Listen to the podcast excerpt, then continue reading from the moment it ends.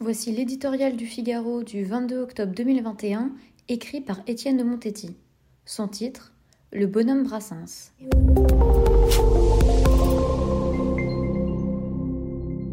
Une moustache, une guitare, un pied sur une chaise, c'était Brassens armé de sa seule poésie faite de jolies images et de vers aux pieds parfois malmenés, déférence gardée envers Paul Valéry.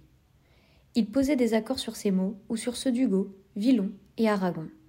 Ses chansons, œuvre est un terme bien solennel pour ce baladin, le situent dans notre mémoire à mi-chemin entre Verlaine et Bruant.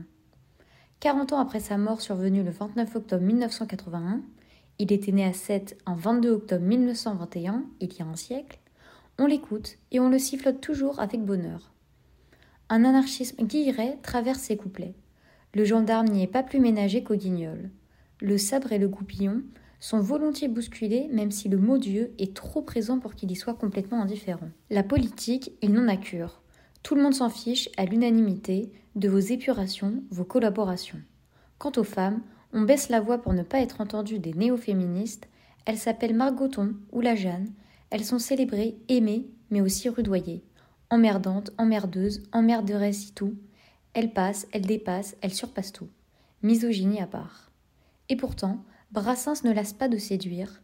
Indémodable parce qu'il ne fut jamais à la mode, le polisson de la chanson fait l'objet d'une approbation unanime. Les uns aiment son petit monde de gens simples, de filles fraîches et de croquants obtus. Les autres, sa langue, facilement gaillarde, mais aussi pleine de jeu et de malice. Nul n'y cherche morale ou message inspirant. Rien n'est grave et tout est dit sur un ton bonhomme et goguenard. Brassens ressemble à la France d'hier, celle de Marcel Aimé et Tati. Et à celle d'aujourd'hui? Nous y sommes.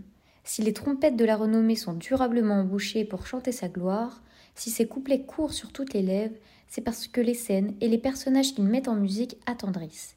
Il y passe un air rafraîchissant qui fait défaut à notre époque, on y respire la liberté et la fraternité.